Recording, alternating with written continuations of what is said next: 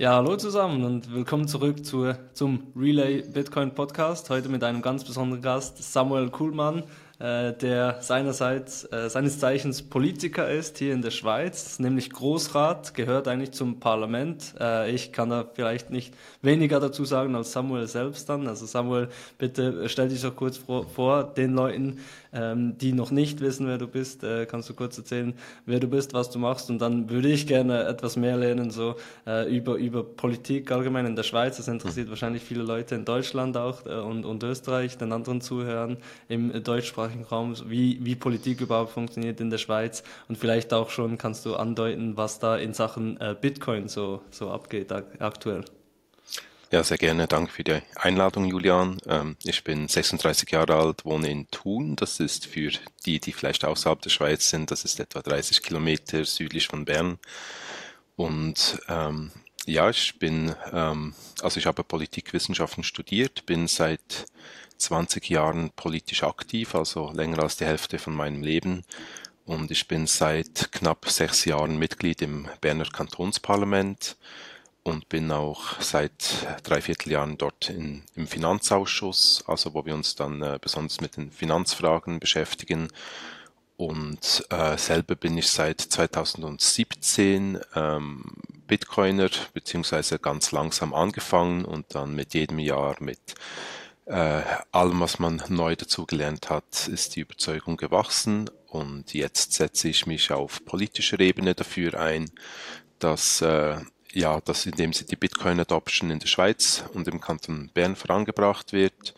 Ich bin wahrscheinlich der erste Politiker in der Schweiz, der sich so öffentlich als Bitcoiner geäußert hat. Ich biete mhm. auch seit etwa eineinhalb Jahren äh, regelmäßig kostenlose Einführungswebinare an in Bitcoin, einfach für interessierte Leute, weil ich merke, dass ein enormer Informations- und Aufklärungsbedarf besteht und äh, auch halt ganz, ganz viel Betrug im ganzen Kryptobereich, ähm, dass es ganz viel Betrug gibt, wie wir ja letztes Jahr nur zu Genüge alle mitbekommen haben. Genau. Wie bist du denn, also es ist ja mega spannend, es ist mega krass, wie lange du schon in Politik bist, das wusste ich selbst auch gar nicht. Und du hast eben sogar schon Politik studiert, das heißt eigentlich grundsätzlich, seit du ein Teenager bist, äh, bist du interessiert an Politik. Was, was fasziniert dich so an Politik oder wie bist du dazu gekommen? Ich bin in der Mongolei aufgewachsen, habe dort von 1991 bis 2003 gewohnt und meine Mutter hat als Auslandschweizerin, konnte sie an den eidgenössischen Abstimmungen teilnehmen, die viermal im Jahr stattfinden, hat dort die Unterlagen erhalten und irgendwann mit 14, 15 Jahren habe ich angefangen, dieses äh, Abstimmungsbüchlein zu lesen, habe angefangen, Fragen zu stellen, hatte auch in, in dem deutschen Fernkurs, den ich hatte, äh, gab es das Fach Politik, das hat mich dann auch angefangen zu interessieren und dann habe ich mal so mit 14 oder 15 gesagt, ich möchte mal Nationalrat werden später, also Mitglied im äh, nationalen Parlament in der Schweiz und und irgendwie war dann für mich klar, dass ich mich, äh, also es war dann klar, wir gehen als Familie zurück in die Schweiz. War, da war ich 16 Jahre alt und äh, drei Wochen später äh, habe ich mit meinem politischen Engagement angefangen. Und bei welcher Partei hast du angefangen? Hast du auch noch gewechselt? Also bei welcher, welcher Partei gehörst du jetzt dann? Also ich war immer bei derselben Partei, das ist die Eidgenössisch-Demokratische Union, EDU. Das ist eine kleine Partei in der Schweiz. Äh, Im Kanton Bern haben wir sechs von 160 äh, Abgeordneten im Kantonsparlament. Und politisch könnte man das vielleicht, vielleicht eben für die ähm, Zuhörer aus Deutschland, könnte man vielleicht so als konservativer CDU-Flügel ähm, bezeichnen. So, oder das, der wertkonservative Flügel so. Alles klar, alles klar. Und das Ziel ist immer noch, Nationalrat zu werden. Jetzt bist du ja eben Großrat, ja, genau, um, genau. umgangssprachlich genannt Großrat und eben formell äh, das Kantonsparlament äh, Bern. Mhm. Und das ist eigentlich so der Stepping Stone, oder? So, also der nächste logische Schritt in der politischen Karriere, wenn man so will, wäre dann eben Nationalrat. Könnte man so ansehen. Also ich, ja, mal schauen, was es, was die Zukunft bringt. Ähm, ich finde jetzt die aktuelle Aufgabe, die ich habe in der Finanzkommission im Großen Rat schon sehr interessant und ähm, ja, ich werde sicher kandidieren dieses Jahr für die Nationalratswahlen. Äh, ich, es würde sehr, sehr viel, also wir müssten ja wie einen zweiten Sitz machen und dann müsste alles ganz gut gehen, damit es jetzt mir reichen würde, aber mal schauen. Also die EDU hat aktuell einen Sitz im Ja, Nationalrat genau. Und das Ziel wäre aber natürlich da einen, einen zweiten noch. Ist das realistisch oder ist das super schwierig aktuell? Ähm, noch vor einem Jahr hätte ich gesagt, das ist sehr unrealistisch, aber ähm, ich, ich denke, mit den ganzen, mit der ganzen Corona-Situation, denke ich, ist doch einiges in Bewegung gekommen. Ähm, und ich habe mich dort sehr klar stets positioniert als jemand, der für die Freiwilligkeit eingestanden ist, was die Covid-Impfstoffe anbelangt äh, habe mich dort am, am deutlichsten geäußert und am meisten eingebracht. Und ich denke, dass meine Position sich von Monat zu Monat sehr stark bestätigt. Und auch die EDU war die einzige Partei in der Schweiz, die bereits bei der ersten Abstimmung das Covid-19-Gesetz abgelehnt hat äh, und all diese Maßnahmen und was sich im Nachhinein als absolut richtig herausgestellt hat. Und ähm, mhm. darum denke ich, haben wir eine gewisse Chance eben auch zu wachsen weil wir in diese mhm. Frage doch, äh, ja, ich denke einfach richtig lagen, ja. Mhm, alles klar, macht Sinn, ja. Und kannst du einen kurzen Refresher geben, mir, weil ich mhm. habe zuerst das letzte Mal mich wirklich für, also ich interessiere mich eigentlich mhm. zu wenig für Politik, muss man ganz ehrlich sagen, für, für einen Schweizer, der ja in der direkten Demokratie äh, lebt. Und das ist auch ein Privileg, mhm. aber ich, äh, so das Ganze mit, mit der ganzen, wie, wie die ähm, verschiedenen Formate und so weiter, die verschiedenen äh, Räte zusammengesetzt sind, mhm. was so die Verantwortlichkeiten sind. Damit habe ich mich wahrscheinlich Anfang Studium mhm. oder sogar im Gymnasium das letzte Mal beschäftigt. Also kannst du mir kurz einen Refresher geben, einen Überblick geben und dann mhm. eben natürlich den Leuten, äh, den ZuhörerInnen aus äh, Deutschland und Österreich, die nicht so bekannt sind äh, oder vertraut sind mit ähm, der mhm. politischen Landschaft in der Schweiz. Ja, also ein paar Dinge sind sehr ähnlich wie zum Beispiel in Deutschland und in Österreich. Äh, wir haben zum Beispiel auch drei Staatsebenen, also nicht nur die kommunale Gemeindeebene und dann die nationale Ebene, sondern auch noch was dazwischen, äh, wie die Bundesländer in Deutschland oder eben die Kantone in der Schweiz. Äh, und diese haben auch ihr eigenes Parlament, ihre eigene Regierung und Gerichtsbehörden. Wir hatten auch letztes Jahr den ganzen Vorarlberger Landtag war es, glaube ich, man Landtag, ja, ich glaube bei, bei uns. Ähm, und auf Besuch, so ein parlamentarischer Austausch. Insofern ist das ähnlich, was in der Schweiz vielleicht ein bisschen besonders ist, dass die kantonale Ebene sehr, sehr viel äh, politische Macht hat und Autonomie. Ähm, also etwa 45 Prozent äh, aller Staatsausgaben werden auf kantonaler Ebene getätigt, deutlich mehr als auf nationaler Ebene.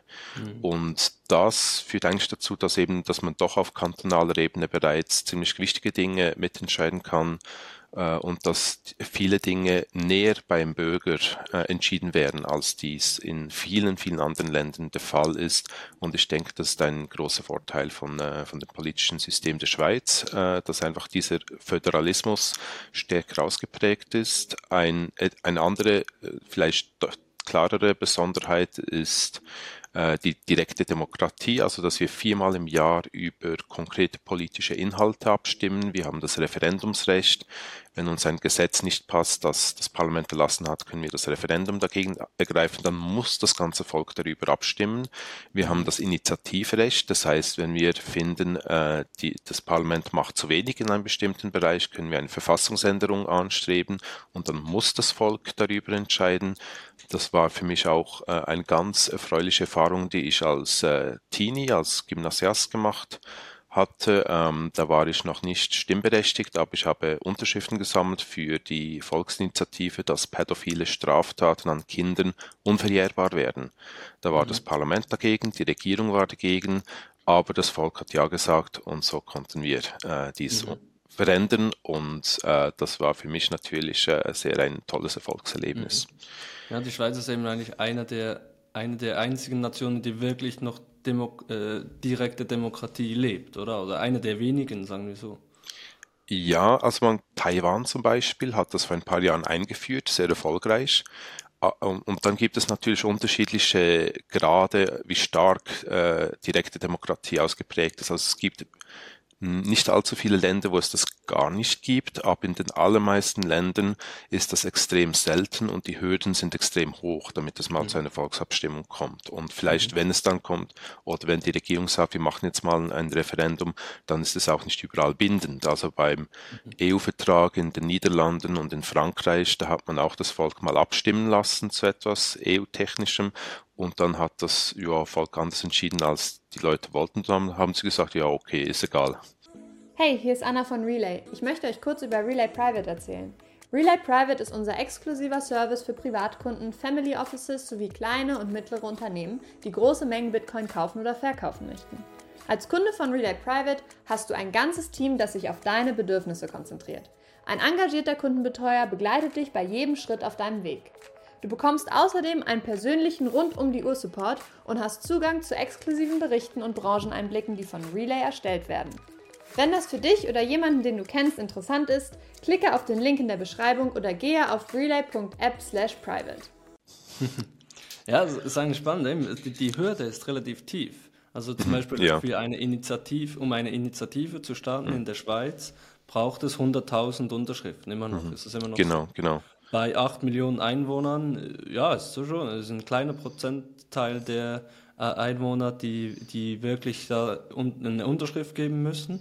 Und dann muss eben das, dann, dann mhm. wird es dem ganzen Volk zur Abstimmung mhm. vorgelegt. Das ist eigentlich spannend, ja. Ja, ja, sehr, ja. Also es ist schon nicht zu unterschätzen, der Aufwand, aber, aber es ist durchaus machbar, auch für Gruppierungen oder Parteien, die klein sind oder gar nicht im Parlament vertreten sind. Also es ist auch ein Tool der außerparlamentarischen Opposition, um etwas mhm. auf das politische, auf die politische Agenda zu bringen.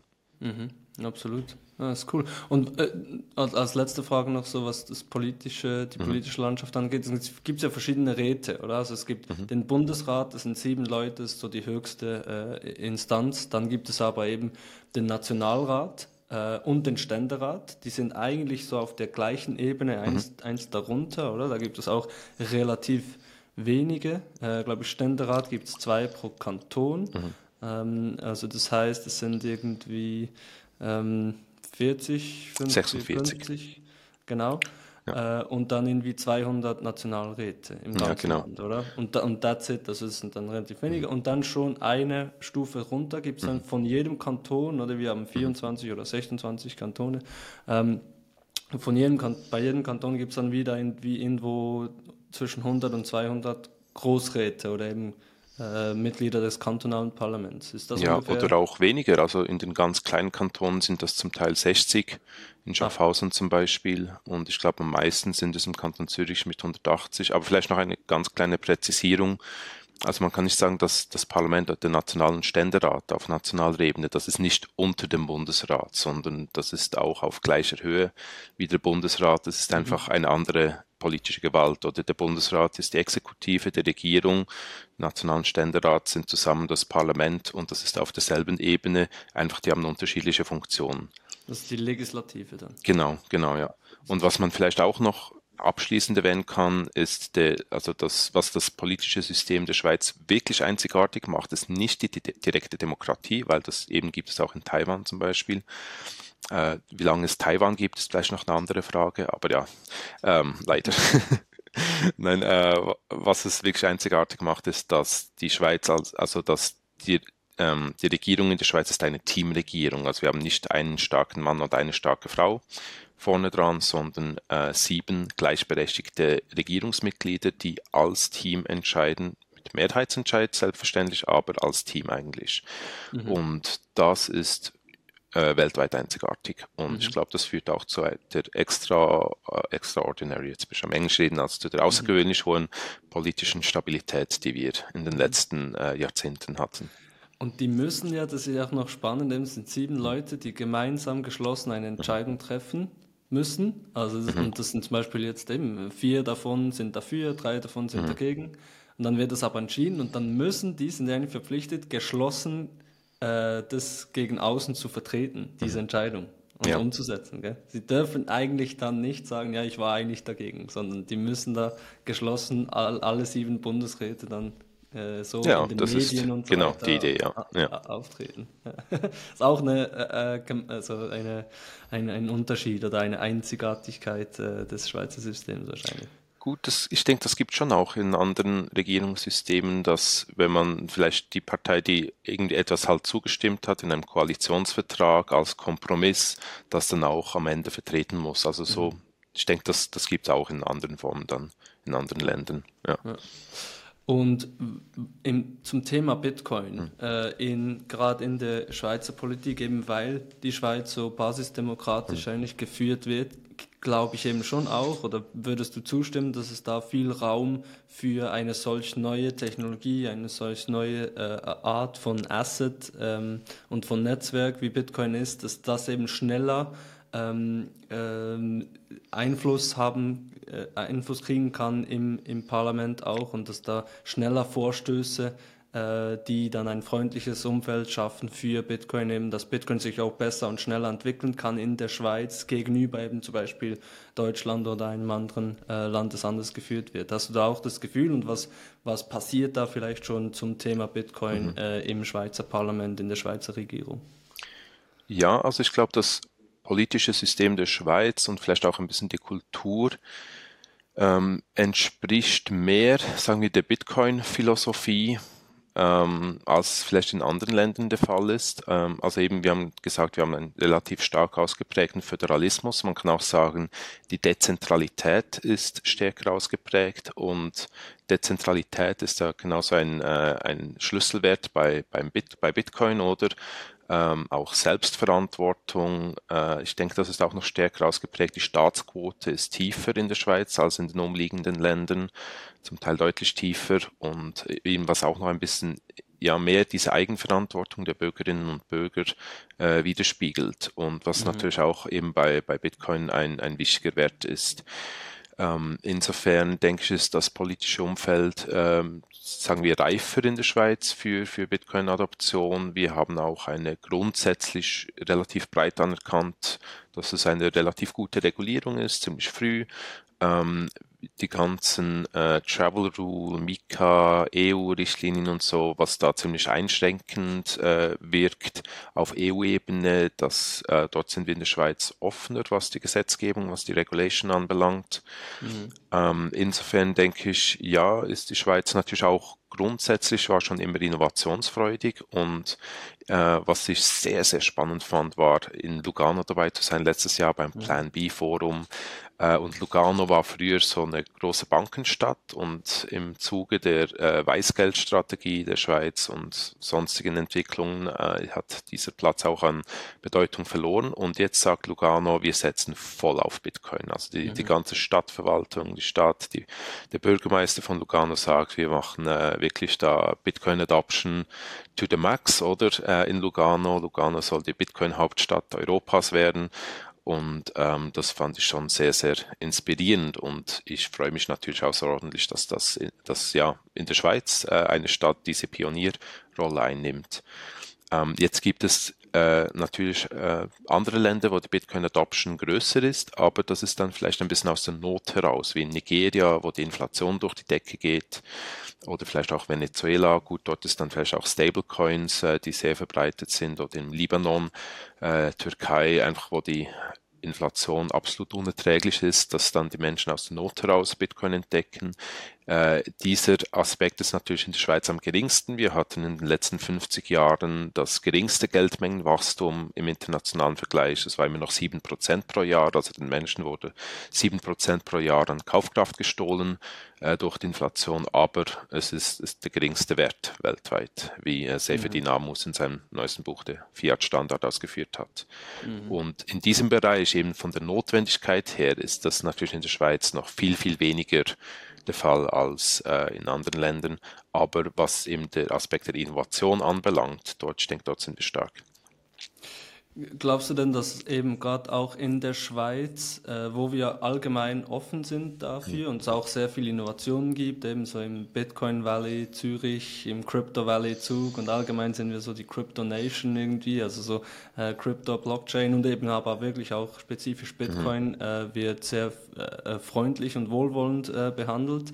Ähm, und da gibt es eben jetzt diese Hubs, vor allem eben Zug und Zürich ist schon bekannt und jetzt. Ja, und Tessin jetzt, genau.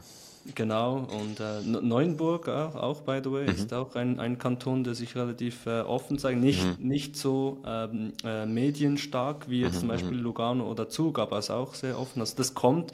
Mhm. Hast du das Gefühl, dass es vor allem dann von den Kantonen selbst getrieben wird? Und äh, gibt es da auch schon zum Beispiel jetzt im Kanton Bern, äh, was ja die Hauptstadt ist mhm. und äh, auch der Hauptkanton, eigentlich der Regierungssitz, also einer der wichtigsten Kantone, wahrscheinlich politisch auch, äh, wo du ja auch am nächsten dran bist, mhm. gibt es da schon äh, gewisse Vorstöße äh, für Bitcoin Adoption oder die für Bitcoin allgemein ähm, positiv sein werden?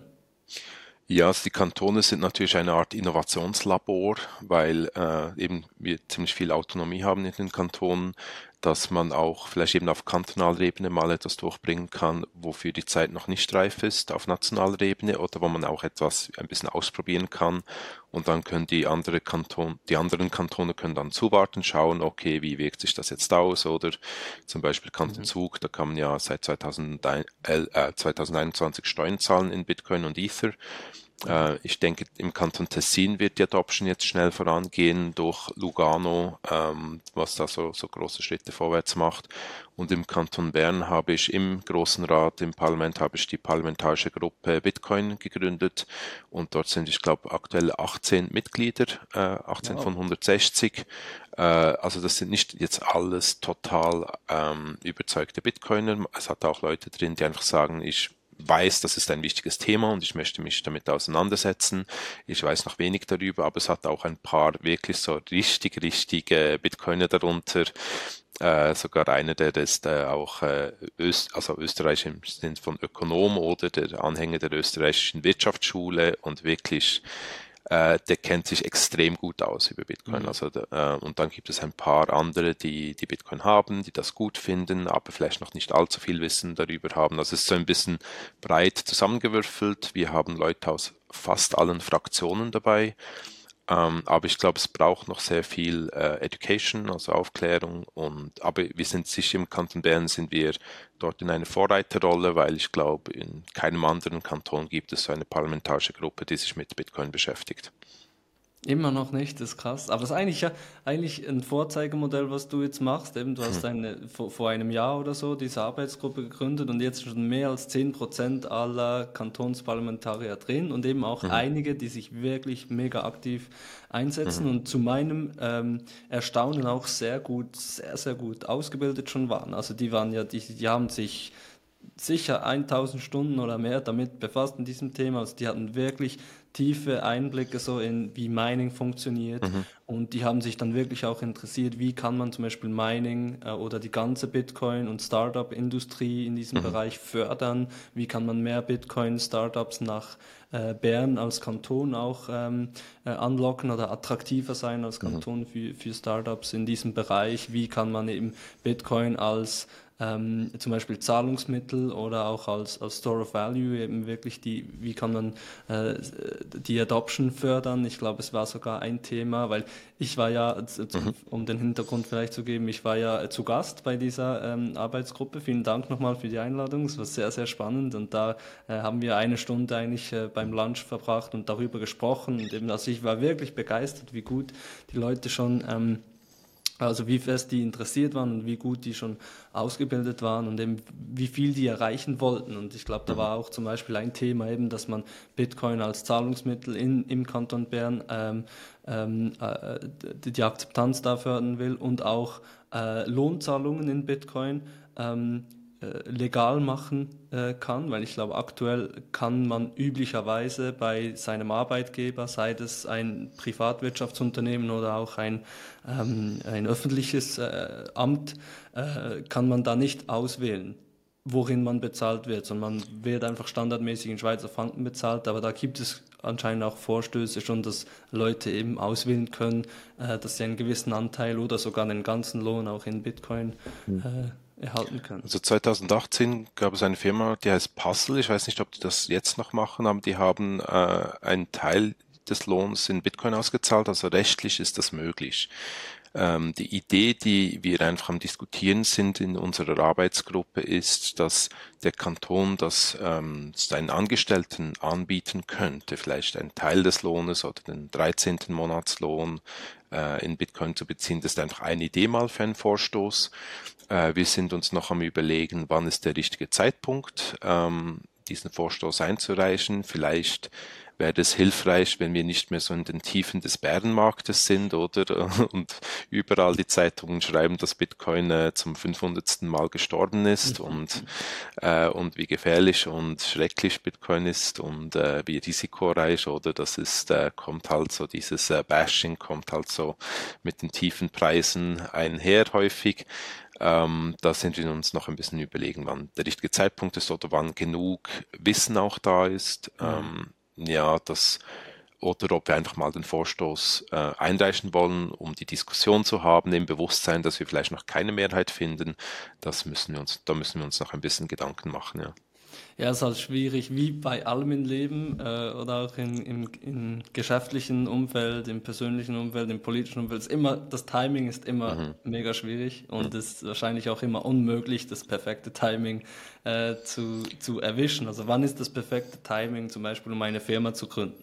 Äh, weißt du, mhm. irgendwie den Job zu gründen und eine eigene Firma zu gründen. Es gibt nie das, das perfekte Timing. Irgendwann, irgendwann muss man dann einfach gehen. Und auch jetzt in diesem, ähm, in diesem Zusammenhang mit dem Bitcoin. Es erscheint mir, es gibt eigentlich gar nie den richtigen Zeitpunkt, weil wenn, wenn der Preis tief ist, wie du sagst, dann ist Bitcoin tot, oder? Äh, von den Medien totgeschrieben und wenn, wenn, wenn wir in einem Bullenmarkt sind, dann ist das eine Blase, oder? Mhm. Also, ja, ja. Die Medien schreiben eh immer äh, relativ negativ. Äh, mhm. Könnte, mhm. könnte ich mir eben auch vorstellen, dass da verschiedene Interessen dahinter sind, warum mhm. die großen Medien eher negativ eingestellt sind bezüglich Bitcoin. Ähm, aber genau, ich, ich denke auch. Also ist, ich finde es auf jeden Fall mega, mega äh, gut, was ihr macht, dass ihr da wirklich darüber sprecht und dass da erste Vorstöße, äh, Vorstöße schon gibt. Weil schlussendlich geht es ja nur darum, wirklich eben den Leuten eine, eine Wahl zu bieten. Das ist, mhm. heißt ja nicht, dass irgendwie jeder Berner oder mhm. jeder Schweizer gerade seinen Lohn nur noch in Bitcoin äh, kriegt. Aber es gibt eben doch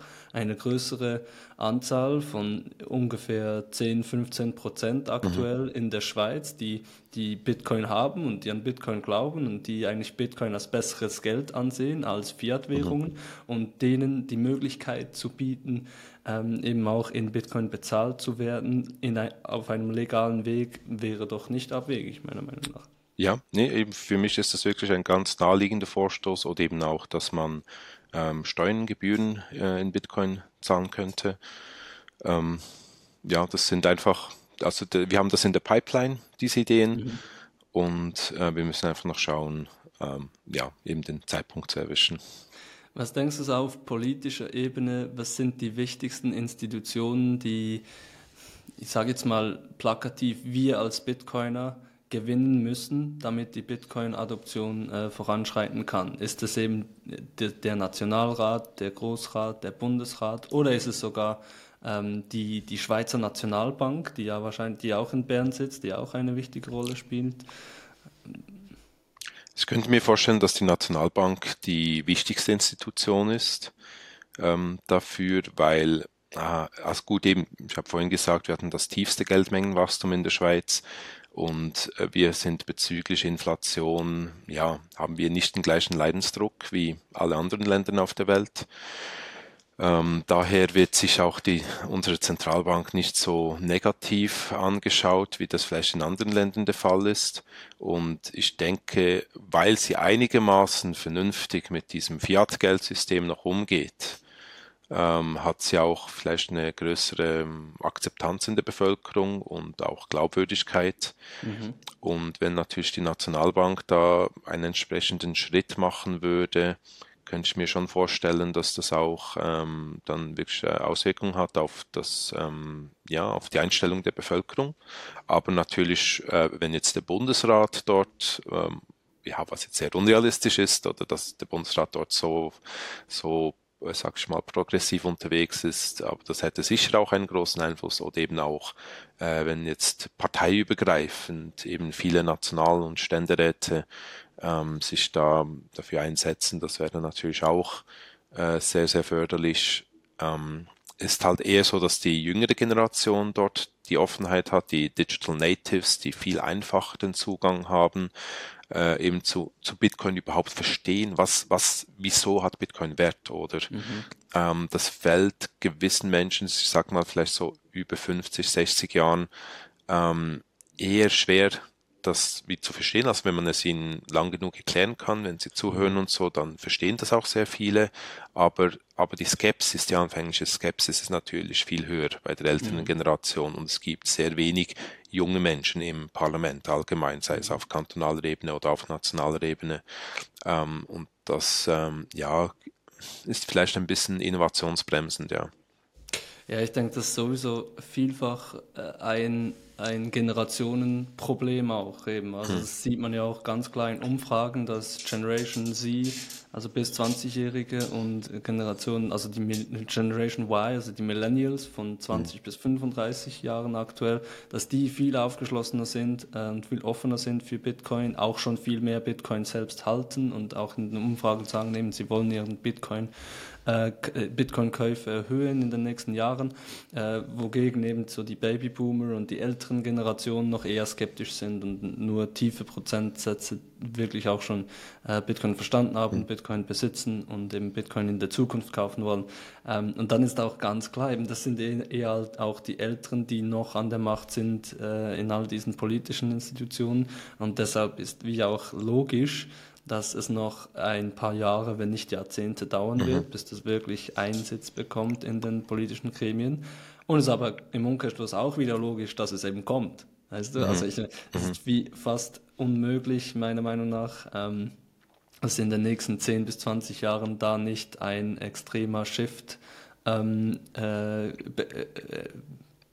sich ereignen wird, weil eben die jüngeren Menschen an die Macht kommen, oder? Mhm. Genau. Und ich denke auch Bitcoiner immer mehr an die Macht kommen, wenn Bitcoin erfolgreich ist, oder? Richtig, ähm, die werden ja dann eigentlich erfolgreicher, äh, ja. also äh, auch vermögender und können dann mhm. mit diesen Bitcoin auch entsprechend Initiativen finanzieren mhm. und vorantreiben und so. Ja. ja, eben ich sehe dort wie zwei Wege. Es gibt vielleicht den langsameren Weg, einfach in dem, sagen wir, die Millennials und Gen Z, wenn die einfach ja, erben oder und dann dieses Erbe teilweise in Bitcoin anlegen, was de, der Urgroßvater vielleicht nicht gemacht hätte.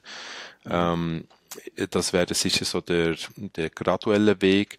Und der andere Weg ist, dass äh, das ganze Finanzsystem völlig durchgeschüttelt wird in den nächsten paar Jahren und vielleicht gibt es dann zuerst einen Move Richtung Silber und Gold, oder? Was äh, halt eine jahrtausendalte Track Record hat oder sich über Jahrtausende bewährt hat und natürlich noch viel breiter kulturell akzeptiert ist als äh, Alternative, wenn das Fiat-Geldsystem hops geht. Ähm, aber dass dann mit der Zeit auch ähm, sicher auch Bitcoin ähm, es braucht einfach noch mehr Aufklärung, oder? Darum mhm. ist meine Vermutung, es kommt eine große Krise im Fiat-Geldsystem. Äh, zuerst werden, also wird wahrscheinlich ja, eben der Fokus vielleicht stärker auf Gold und Silber sein, aber dann auch auf Bitcoin. Und, mhm. und dass es dann auch ziemlich schnell gehen könnte. Wenn ja. es, wenn es zu so einer großen Krise kommt oder ein Fiat-Geld ähm, einfach eben, wenn wir in der Schweiz vielleicht ähnliche Inflationsraten plötzlich haben wie, mhm. wie in mhm. der Türkei oder dann, das kann natürlich den ganzen Prozess sehr stark beschleunigen. Ja, eben trotzdem, dass wir äh, eine sehr stabile Wirtschaft und mhm. Währungspolitik und so weiter haben, ist es eben schon so, dass wir auch Rekord, auch wir in der Schweiz, ja. haben Rekordinflation. Also wir haben nicht äh, an die 10 Prozent wie jetzt äh, im US- und Euroraum, mhm. aber der Schweiz-Franken hatte auch letztes Jahr, glaube ich, im Schnitt dreieinhalb Prozent äh, jährliche Inflation. Das ist die offizielle äh, Zahl. Ich, äh, du, du hast vorhin was von 7 Prozent gesagt, das mag vielleicht die, die reale ähm, genau. Teuerung sein. Ja. Mhm. also das einfach die Geld, die Geldmengenausweitung Ausweitung. in den letzten 50 Jahren im Durchschnitt. Also die Daten ja. habe ich von SafeDean. Ja, alles klar. Eben, also und, und, man merkt ja wirklich auch in der Schweiz jetzt, in anderen Ländern ist es noch viel schwieriger, aber auch, auch in der Schweiz, dass wirklich Nahrungsmittel teurer werden, ähm, dass Energie natürlich teurer wird, dass alles wirklich massiv teuer wird. Ähm, Wasser, also ich, ich, ich habe letztens, ich, ich habe äh, fünf Franken für, für ein Wasser ausgegeben in, oh, an, an einem Tankstellen, Tankstellenshop und das ist auch so irgendwie, das, das hatten wir einfach vor ein paar Jahren noch nicht. Das, da war ein Wasser einfach noch 1,50 oder 2, mhm. irgendwie so. Ähm, also man merkt es wirklich, dass auch in der Schweiz äh, diese, diese Zahlen, diese Inflationszahlen hochgehen.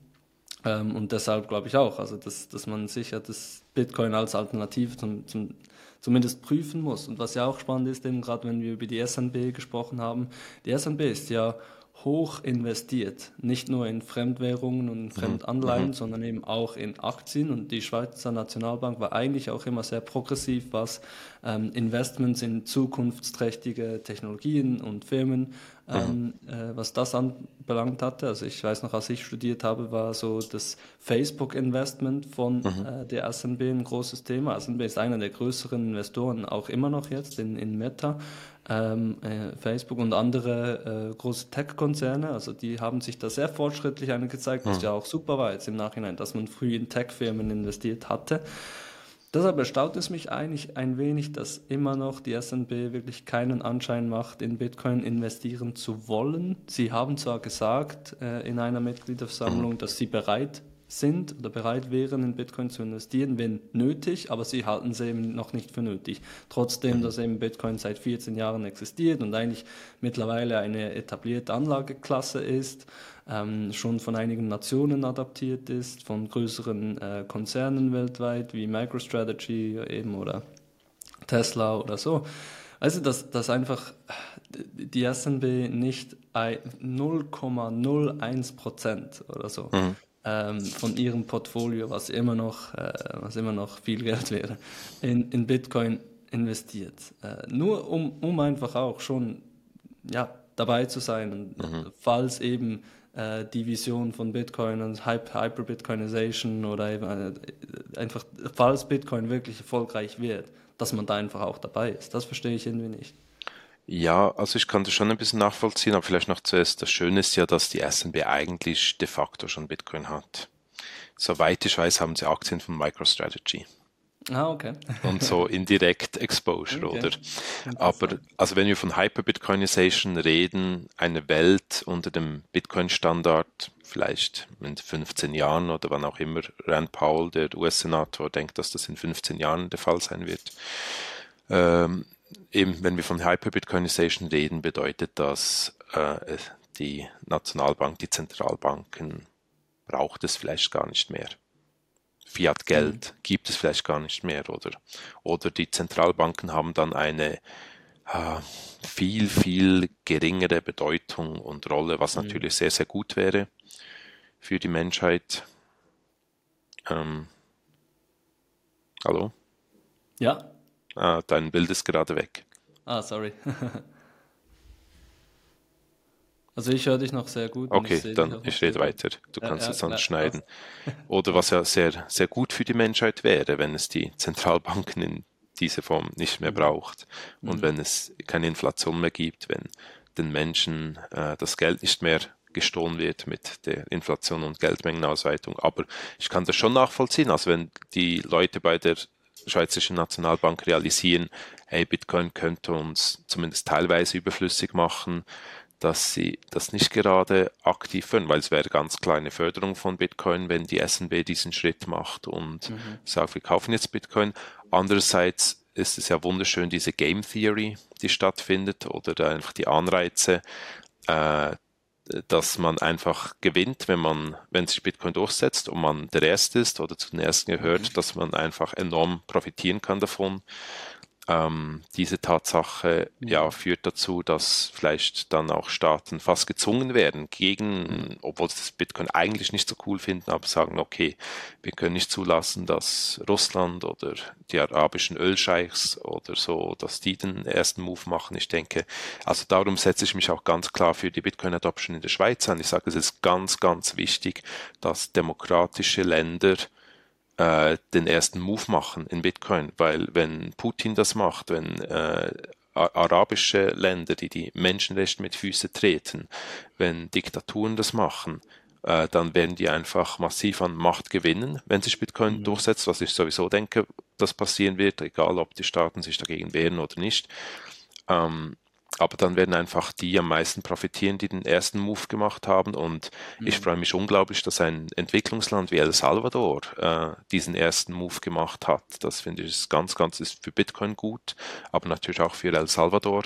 Auch wenn die Medien schreiben, ja, wegen dem tiefen Preis jetzt, das war eine katastrophale Entscheidung, aber der Präsident dort hat eine Langzeitsicht und ich denke, das wird sich extrem auszahlen für das Land, tut es bereits äh, durch all die äh, mediale Aufmerksamkeit, die das Land jetzt hat, durch den ganzen mhm. Tourismus, der äh, sich verdoppelt und, äh, und so. Ähm, ja, aber eben, ich denke, es ist wirklich auch eine ethische Frage, dass, mhm. dass wir schnell Bitcoin adoptieren. Also ich denke, mhm. für mich ist es auch ja, allgemein äh, wirklich eine ethische Frage, Bitcoin mhm. ähm, zu kaufen. Und es, ich, ich denke, es ist eines der ethischsten Investments, die es gibt. Mhm. Mhm. Schön gesagt. Äh, aber denkst, glaubst du wirklich, dass die Leute, eben die Gremien in der SNB zum Beispiel und die, diesen Institutionen bereits auf diesem Level über Bitcoin nachdenken und äh, quasi so strategische ähm, Diskussionen führen? Ich habe eben für mich den Eindruck, aber wirklich als Außenstehender habe ich den Eindruck, dass sie das einfach noch wirklich ja, mhm. vernachlässigen und einfach noch nicht als relevant ansehen und als Spielerei, als mhm. Spekulation äh, abtun. Ja, Seyfried Dinamus hat mal gesagt, man braucht einen Doktortitel in äh, Wirtschaftswissenschaften, um Bitcoin nicht zu verstehen. ja, ähm, genau. ja, es gibt natürlich, wenn man mit ganzen Keynes und so äh, ein bisschen gebrainwashed wurde im Studium, dann ist es sicher schwieriger, äh, die Bedeutung von Bitcoin zu verstehen. Das kann ich nicht beurteilen, ähm, ob bei der SNB, wie tief das Verständnis für Bitcoin wirklich da ist. Ähm, mhm. Was ich sagen kann, dass in der Berner Steuerverwaltung, dass sich ein paar Leute mit Bitcoin beschäftigen, sehr interessiert sind. Ähm, ja, und ja, und ein ja, Netzwerk. Es braucht eine Zeit, ja.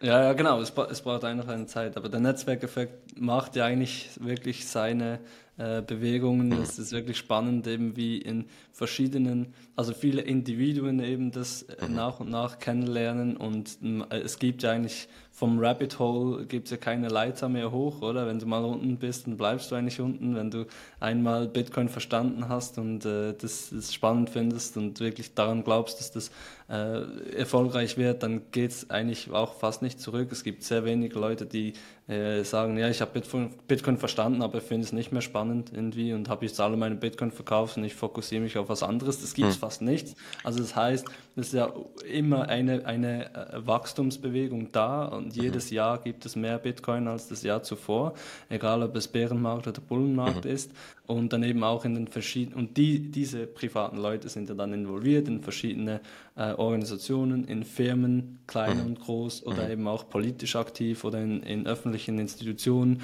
äh, äh, wie der Steuerverwaltung zum Beispiel und die prägen eben dann ja ihr Umfeld auch und, und es gibt dann immer mehr, wie eben vor, vor einem Jahr gab es im Berner ähm, Großrat äh, oder Kantonsparlament noch eigentlich keine offiziellen Bitcoin-Anhänger. Und jetzt gibt es schon fast 20, also über 10 Prozent bereits die sich für Bitcoin interessieren, sogar in einer Arbeitsgruppe mit äh, diesem Thema sich beschäftigen mhm. regelmäßig. Und das zeigt ja einfach ganz klar eben, es, es geht ja nicht, es geht wahrscheinlich nicht so schnell, wie wir aus der Bitcoin-Community uns das erhoffen, aber es geht eben slowly but steadily. Mhm. Ähm, und eben auch, glaube ich auch, es ist ganz klar der Trend, ähm, der zeigt, dass in den nächsten 10 bis 20 Jahren die Bitcoin-Adoption stark voranschreiten wird. Mhm. Also ich muss vielleicht noch präzisieren, es sind ja nicht alles Bitcoin-Anhänger, die bei uns in der Arbeitsgruppe sind. Es sind einfach auch Leute, die merken, äh, das ist wichtig, wir müssen uns damit beschäftigen.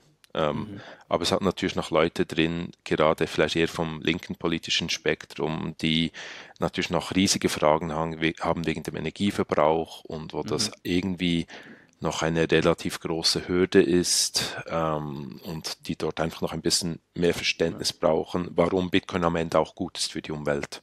Und das ist ja, etwas, das, da muss man sich halt doch einige Stunden mit Bitcoin intensiv beschäftigen, mhm. um, um dem ganzen Mediennarrativ wie entkommen zu können.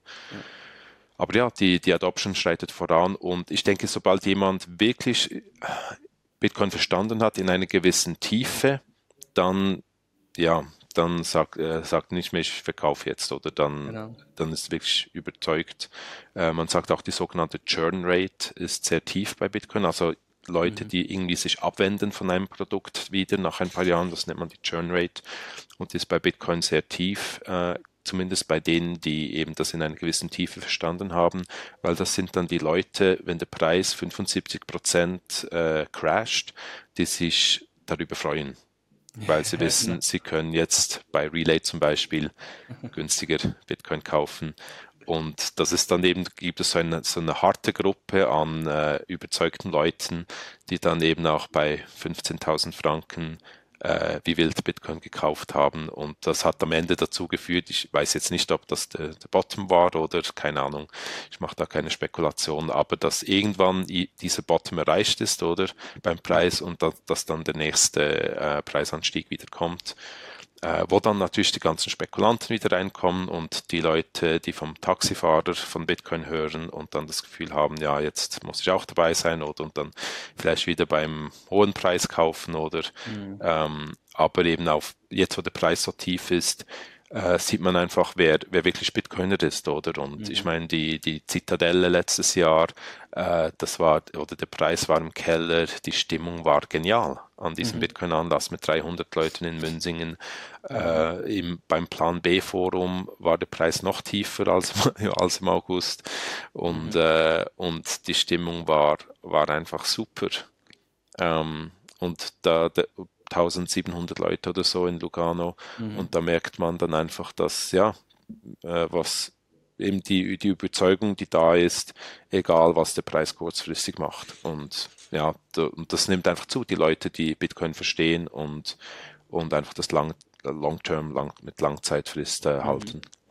Genau, genau. Schlussendlich ist es wirklich einfach nur noch eine Frage von ähm, der, der, der äh, Education, also mhm. Ausbildung, Ausbildung, Ausbildung. Leute müssen ja. halt einfach mehr Zeit damit investi äh, darin investieren und das ist am Anfang schwierig und es ist viel Skepsis äh, vorhanden und so weiter, aber am Schluss eben je mehr Leute sich damit äh, beschäftigen und interessieren, desto mehr neue Leute kommen rein und desto mehr gibt es auch Ausbildungsmaterialien und Angebote, wie mhm. zum Beispiel du auch, die seit, seit Jahren eigentlich jetzt äh, Bitcoin Education äh, quasi gratis oder ganz gratis anbietest für Leute und, und eben äh, an Events darüber sprichst und so weiter. Das einfach, ja, das ist eine unaufhaltsame Entwicklung. Mhm. Es ist sehr schön, das äh, mit anzusehen und sehr schön auch zu sehen, dass eben auch auf politischer Ebene, gerade in der Schweiz, die ja wahrscheinlich auch eben gerade in der Finanzszene noch eine Vorreiterrolle mhm. hat und einen guten Namen hat, dass da wirklich was, was geht und äh, wirklich höchsten Respekt für deine Arbeit und vielen, vielen Dank, äh, warst du hier, Samuel, hat wirklich Spaß gemacht. Vielen Dank. Ja, hat mich natürlich sehr gefreut. Danke für deine Arbeit, Julian. Ähm, ich äh, Relay ist wirklich äh, das, was ich den Leuten empfehle. Er ist super gemacht für, für Leute, die in Bitcoin einsteigen und ja, genau, habe mich sehr gefreut. Bis ein andermal. Vielen Dank, Samuel. Bis zum nächsten Mal. Ciao. Ciao.